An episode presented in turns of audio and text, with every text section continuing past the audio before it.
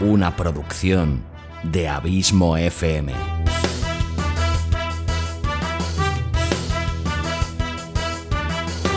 ¿Quieres disfrutar de tu tiempo libre escuchando grandes historias, audiolibros y relatos? Un podcast literalmente literario.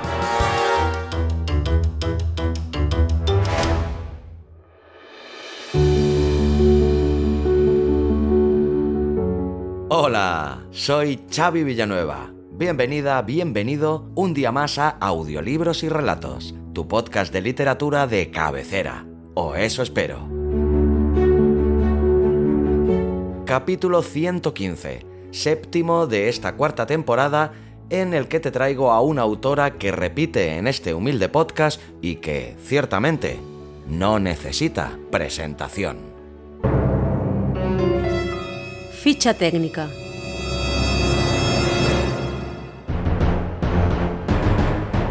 Nombre del autor y biografía.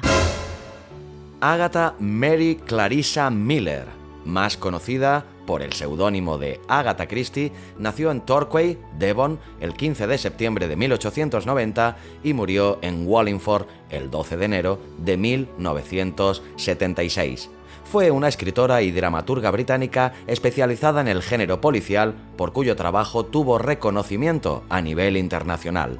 A lo largo de su carrera publicó nada más y nada menos que 66 novelas policiales, 6 novelas rosas y 14 historias cortas, bajo el seudónimo de Mary Westmacott, además de incursionar como autora teatral en obras conocidísimas como La ratonera o Testigo de cargo. El libro Guinness de los Récords calificó a Agatha Christie como la novelista que más obras ha vendido de todos los tiempos.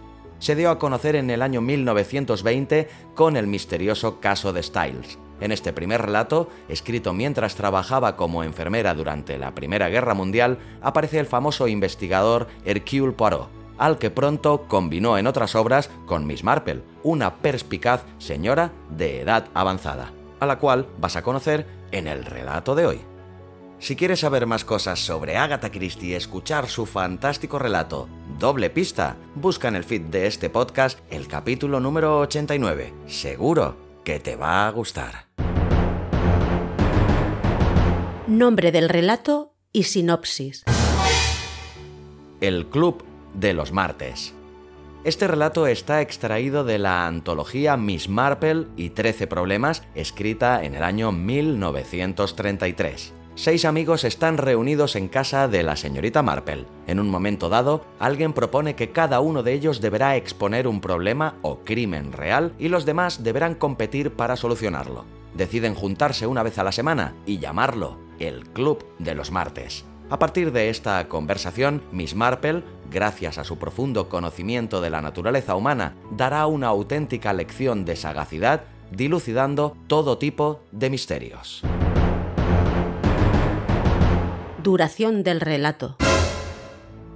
26 minutos y 39 segundos. Como siempre, gracias por tu fidelidad, tu constante apoyo y por hacerme sentir tan feliz sabiendo que este podcast te gusta, te acompaña y te sirve de entretenimiento. Me encontrarás en Facebook y Twitter como Abismo FM y en Instagram como Xavi Abismo FM. Suscríbete al podcast y si eres catalán y quieres escuchar relatos en dicha lengua, busca Audiolibras y Relats. Te espero aquí la semana que viene con otro nuevo autor y otro nuevo relato y como siempre, larga vida al podcasting y larga vida a la audioliteratura.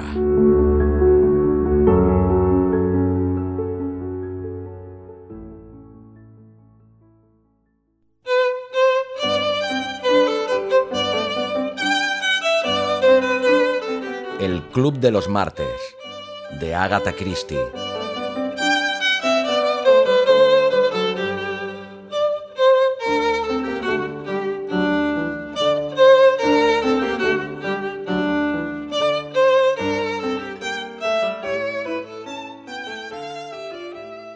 Misterios sin resolver. Raymond West lanzó una bocanada de humo y repitió las palabras con una especie de deliberado y consciente placer. Misterios sin resolver. Miró satisfecho a su alrededor. La habitación era antigua, con amplias vigas oscuras que cruzaban el techo y estaba amueblada con muebles de buena calidad muy adecuados a ella. De ahí la mirada aprobadora de Raymond West. Era escritor de profesión y le gustaba que el ambiente fuera evocador. La casa de su tía Jane siempre le había parecido un marco muy adecuado para su personalidad. Miró a través de la habitación hacia donde se encontraba ella, sentada, muy tiesa, en un gran sillón de orejas. Miss Marple vestía un traje de brocado negro, de cuerpo muy ajustado en la cintura, con una pechera blanca de encaje holandés de Mechlin. Llevaba puestos mitones también de encaje negro y un gorrito de puntilla negra recogía sus sedosos cabellos blancos. Tejía algo blanco y suave, y sus claros ojos azules, amables y benevolentes, contemplaban con placer a su sobrino y los invitados de su sobrino. Se detuvieron primero en el propio Raymond, tan satisfecho de sí mismo, luego en Joyce Lempriere, la artista, de espesos cabellos negros y extraños ojos verdosos, y en Sir Henry Clithering, el gran hombre de mundo. Había otras dos personas más en la habitación, el doctor Pender, el anciano clérigo de la parroquia, y Mr. Petherick, abogado, un enjuto hombrecillo que usaba gafas aunque miraba por encima y no a través de los cristales. Miss Marple dedicó un momento de atención a cada una de estas personas y luego volvió a su labor con una dulce sonrisa en los labios. Mr. Petherick lanzó la tosecilla seca que precedía siempre sus comentarios. ¿Qué es lo que has dicho, Raymond? Eh, ¿Misterios sin resolver? ¿Y a qué viene eso? A nada en concreto, replicó Joyce Lempriere. A Raymond le gusta el sonido de esas palabras y decírselas a sí mismo. Raymond West le dirigió una mirada de reproche que le hizo echar la cabeza hacia atrás y soltar una carcajada. es un embustero, ¿verdad, Miss Marple? preguntó Joyce. Estoy segura de que usted lo sabe. Miss Marple sonrió amablemente, pero no respondió. La vida misma es un misterio sin resolver, sentenció el clérigo en tono grave. Raymond se incorporó en su silla y arrojó su cigarrillo al fuego con ademán impulsivo. No es lo que he querido decir, no hablaba de filosofía. Pensaba solo en hechos meramente prosaicos, cosas que han sucedido y que nadie ha sabido explicar. Sé a qué te refieres, querido, contestó Miss Marple. Por ejemplo, Miss Carruthers tuvo una experiencia muy extraña ayer por la mañana. Compró medio kilo de camarones en la tienda de Elliot. Luego fue a un par de tiendas más y cuando llegó a su casa descubrió que no tenía los camarones. Volvió a los dos establecimientos que había visitado antes, pero los camarones habían desaparecido. A mí eso me parece muy curioso. Una historia bien extraña, dijo Sir Henry en tono grave. Claro que hay toda clase de posibles explicaciones, replicó Miss Marple con las mejillas sonrojadas por la excitación. Por ejemplo, cualquiera pudo... Mi querida tía, la interrumpió Raymond West con cierto regocijo. No me refiero a esa clase de incidentes pueblerinos. Pensaba en crímenes y desapariciones, en esa clase de cosas de las que podría hablarnos largo y tendido Sir Henry, si quisiera. Pero yo nunca hablo de mi trabajo, respondió Sir Henry con modestia. No, nunca hablo de mi trabajo. Sir Henry Clithering había sido hasta muy recientemente comisionado de Scotland Yard. Supongo que hay muchos crímenes y delitos que la policía nunca logra esclarecer, dijo Joyce Lempriere. Creo que es un hecho admitido, dijo Mr. Petherick. Me pregunto qué clase de cerebro puede enfrentarse con más éxito a un misterio, dijo Raymond West. Siempre he pensado que el policía corriente debe tener el lastre de su falta de imaginación. Esa es la opinión de los profanos, replicó Sir Henry con sequedad. Si realmente quiere una buena ayuda, dijo Joyce con una sonrisa. Para psicología e imaginación, acuda al escritor. Y dedicó una irónica inclinación de cabeza a Raymond, que permaneció serio. El arte de escribir nos proporciona una visión interior de la naturaleza humana, agregó en tono grave. Y tal vez el escritor ve detalles que le pasarían por alto a una persona normal. Ya sé, querido, intervino Miss Marple. Que tus libros son muy interesantes, pero ¿tú crees que la gente es en realidad tan poco agradable como tú la pintas? Mi querida tía, contestó Raymond con amabilidad. Eh, quédate con tus ideas y que no permita el cielo que yo las destroce en ningún sentido. Quiero decir... continuó Miss Marple frunciendo un poco el entrecejo al contar los puntos de su labor. que a mí muchas personas no me parecen ni buenas ni malas, sino sencillamente muy tontas. Mr. Petherick volvió a lanzar su tosecilla seca. ¿No te parece, Raymond, que das demasiada importancia a la imaginación? La imaginación es algo muy peligroso y los abogados lo sabemos demasiado bien. Ser capaz de examinar las pruebas con imparcialidad y de considerar los hechos solo como factores me parece el único método lógico de llegar a la verdad. Y debo añadir que, por experiencia, sé que es el único que da resultado. Va, exclamó Joyce echando hacia atrás sus cabellos negros de una forma indignante. Apuesto que podría ganarles a todos en este juego. No solo soy mujer, y digan lo que digan, las mujeres poseemos una intuición que les ha sido negada a los hombres, sino además artista. Veo cosas en las que ustedes jamás repararían, y como artista también he tropezado con toda clase de personas. Conozco la vida como no es posible que la haya conocido nuestra querida Miss Marple. No estoy segura, querida, replicó Miss Marple. Algunas veces en los pueblos ocurren cosas muy dolorosas y terribles. ¿Puedo hablar? preguntó el doctor Pender con una sonrisa. No se me oculta que hoy en día está de moda desacreditar al clero, pero nosotros oímos cosas que nos permiten conocer un aspecto del carácter humano que es un libro cerrado para el mundo exterior. Bien, dijo Joyce.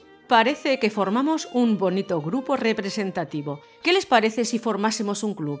¿Qué día es hoy? ¿Martes? Le llamaremos el Club de los Martes. Nos reuniremos cada semana y cada uno de nosotros, por turno, deberá exponer un problema o algún misterio que cada uno conozca personalmente y del que, desde luego, sepa la solución. Dejadme ver cuántos somos. Uno, dos, tres, cuatro, cinco. En realidad tendríamos que ser seis. Te has olvidado de mí, querida dijo Miss Marple con una sonrisa radiante. Joyce quedó ligeramente sorprendida, pero se rehizo enseguida. Sería magnífico, Miss Marple. No pensé que le gustaría participar en esto. Creo que será muy interesante, replicó Miss Marple.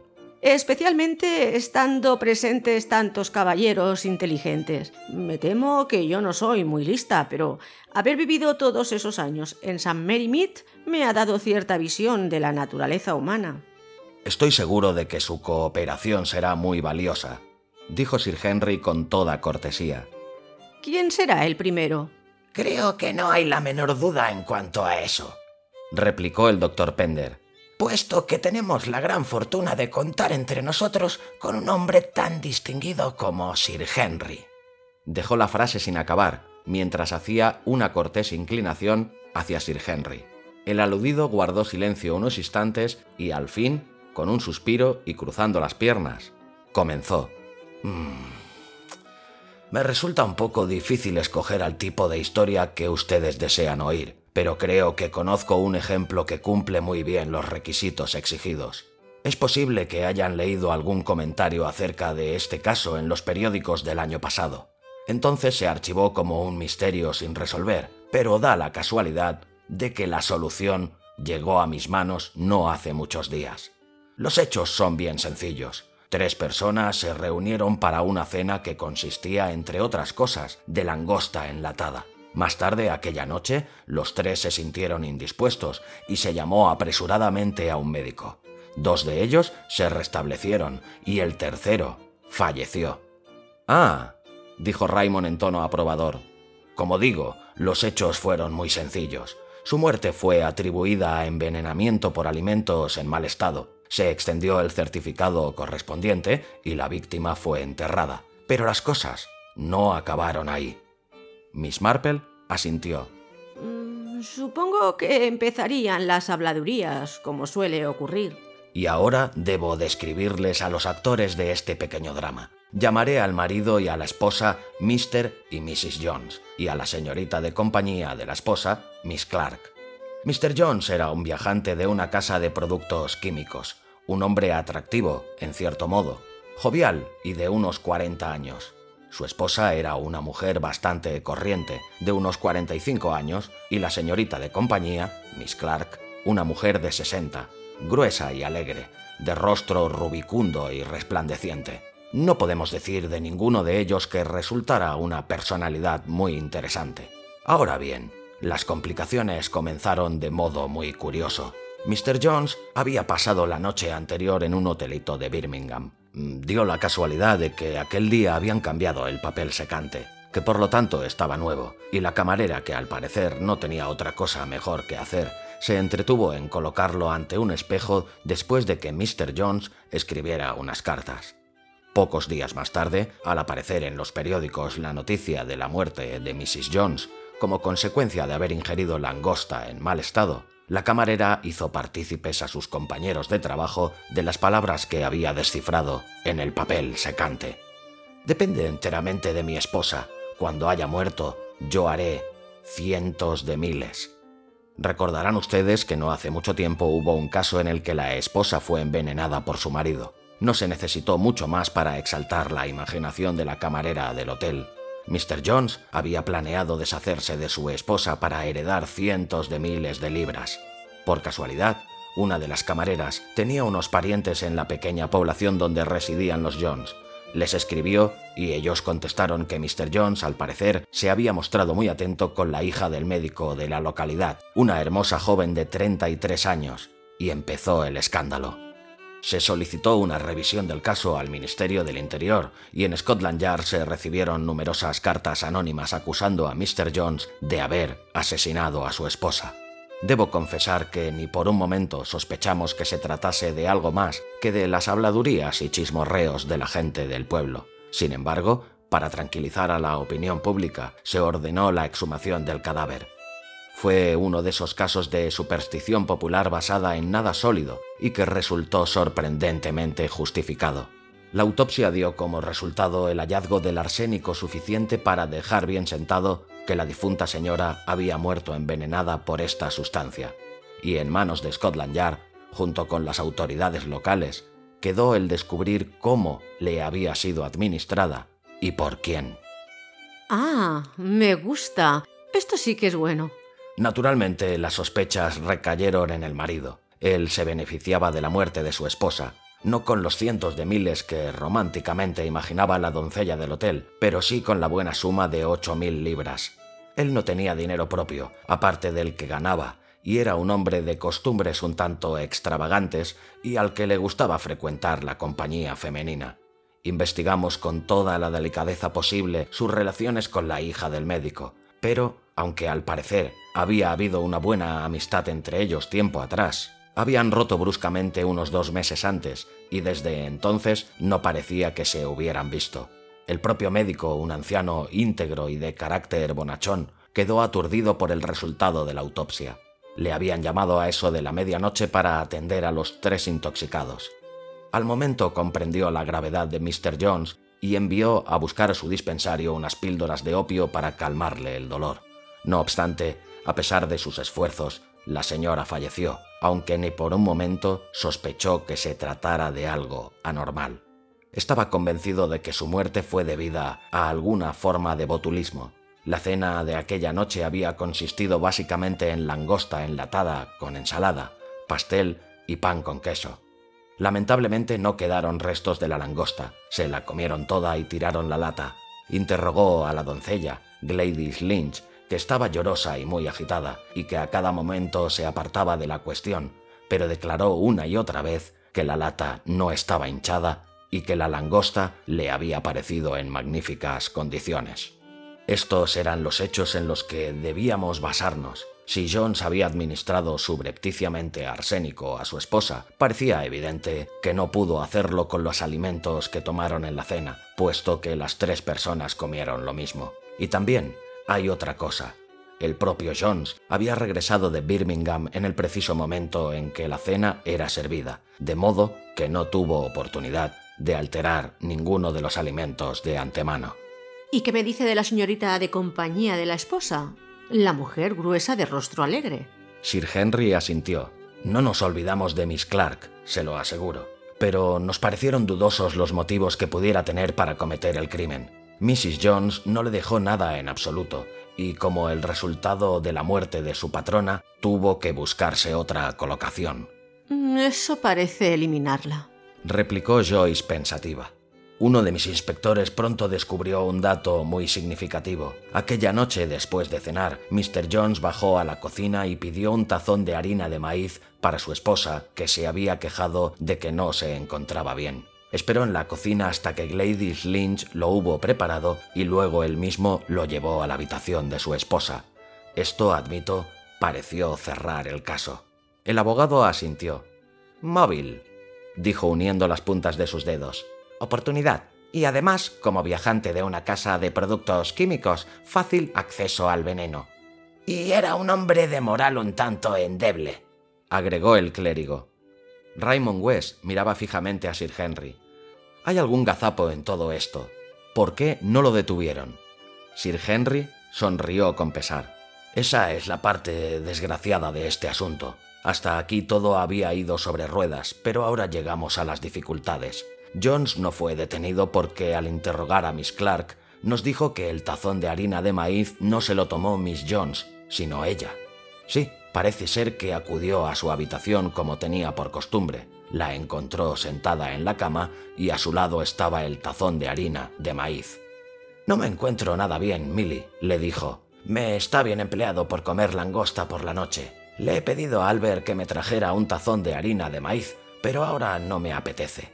Es una lástima, comentó Miss Clark. Está muy bien hecho, sin grumos. Gladys es realmente una buena cocinera. Hoy en día hay muy pocas chicas que sepan preparar una taza de harina de maíz como es debido. Le confieso que a mí me gusta mucho y estoy hambrienta. Creí que continuabas con tus tonterías, le dijo Mrs. Jones. Debo explicar, aclaró Sir Henry, que Miss Clark, alarmada por su constante aumento de peso, estaba siguiendo lo que vulgarmente se conoce como una dieta. Te conviene, Milly, de veras, le había dicho Mrs. Jones. Si Dios te ha hecho gruesa, es que tienes que serlo. Tómate esa harina de maíz que te sentará de primera. Y acto seguido, Miss Clark se puso a ello y se acabó el tazón. De modo que, ya ven ustedes, nuestra acusación contra el marido quedó hecha trizas. Al pedirle una explicación de las palabras que aparecieron en el papel secante, Jones nos la dio enseguida. La carta, explicó, era la respuesta a una que le había escrito su hermano desde Australia pidiéndole dinero y él le contestó diciendo que dependía enteramente de su esposa y que hasta que ella muriera no podría disponer de dinero.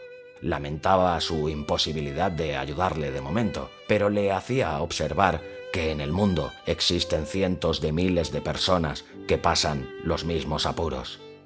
¿Y el caso se vino abajo? comentó el doctor Pender. Y el caso se vino abajo, repitió Sir Henry en tono grave. No podíamos correr el riesgo de detener a Jones sin tener algo en que apoyarnos.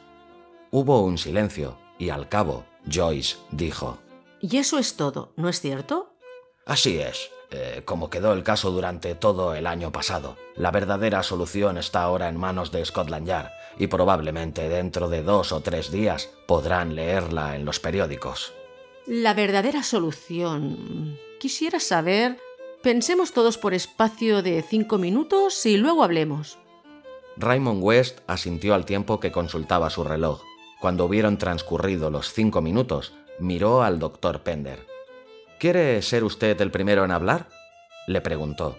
El anciano meneó la cabeza. Confieso que estoy completamente despistado. No puedo dejar de pensar que el esposo tiene que ser el culpable de alguna manera, pero no me es posible imaginar cómo lo hizo. Solo sugiero que debió de administrarle el veneno por algún medio que aún no ha sido descubierto, aunque si es así, no comprendo cómo puede haber salido a la luz después de tanto tiempo.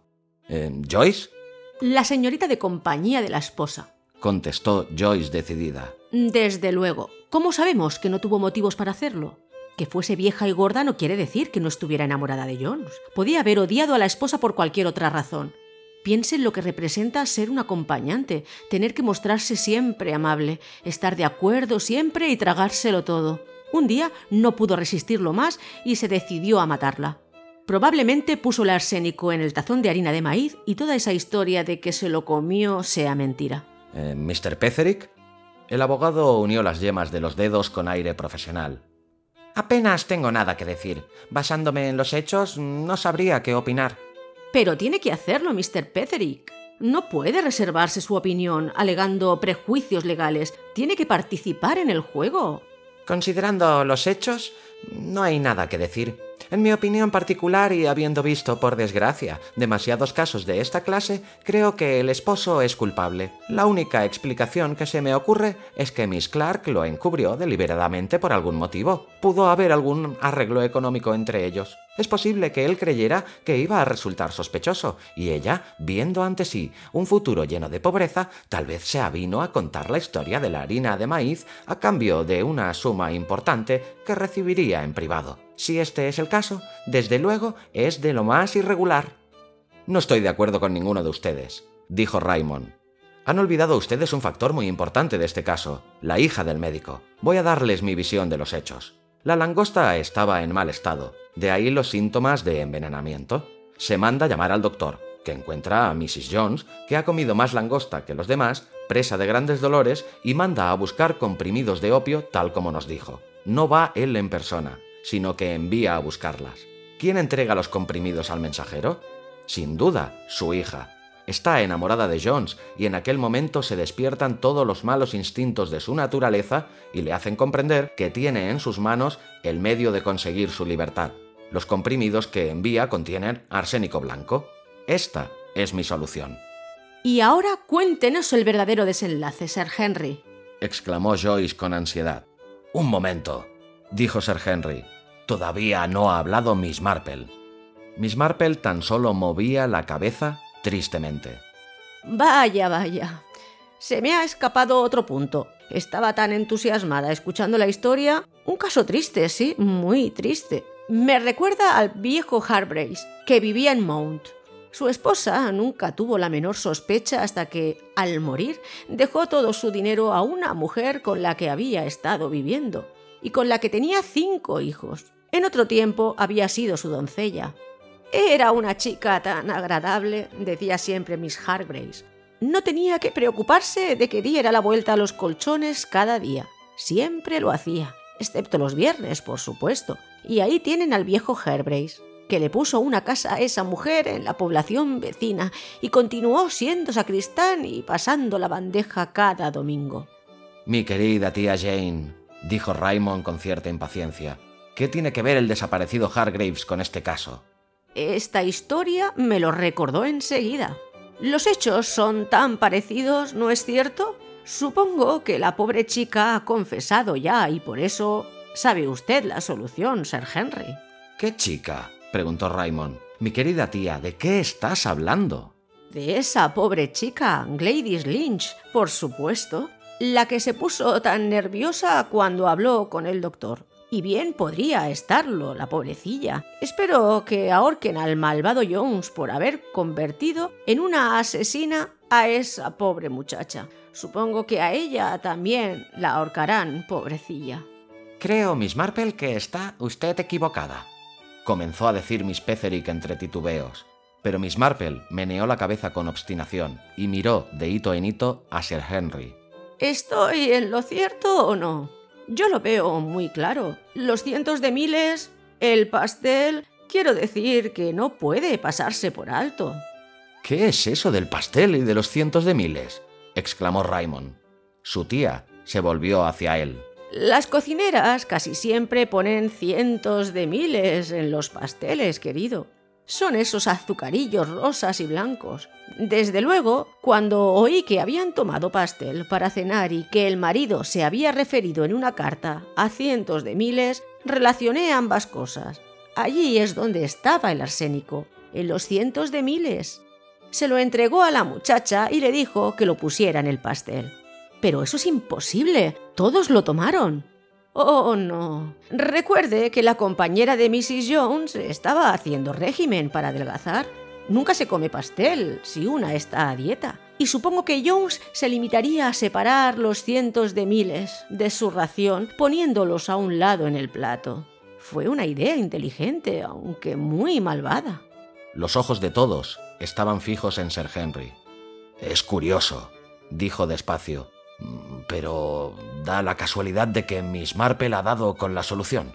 Jones había metido a Gladys Lynch en un serio problema, tal como se dice vulgarmente, y ella estaba desesperada. Él deseaba librarse de su esposa y prometió a Gladys casarse con ella cuando su mujer muriese. Él consiguió los cientos de miles y se los entregó a ella con instrucciones para su uso. Gladys Lynch falleció hace una semana. Su hijo murió al nacer y Jones la había abandonado por otra mujer. Cuando agonizaba, confesó la verdad. Hubo unos instantes de silencio y luego Raymond dijo, Bueno, tía Jane, esta vez has ganado. No entiendo cómo has adivinado la verdad. Nunca hubiera pensado que la doncella tuviera nada que ver con el caso. No, querido, pero tú no sabes de la vida tanto como yo. Un hombre como Jones, rudo y jovial. Tan pronto como supe que había una chica bonita en la casa, me convencí de que no la dejaría en paz. Todo esto son cosas muy penosas y no demasiado agradables de comentar. No puedes imaginarte el golpe que fue para Mrs. Harbrace y la sorpresa que causó en el pueblo.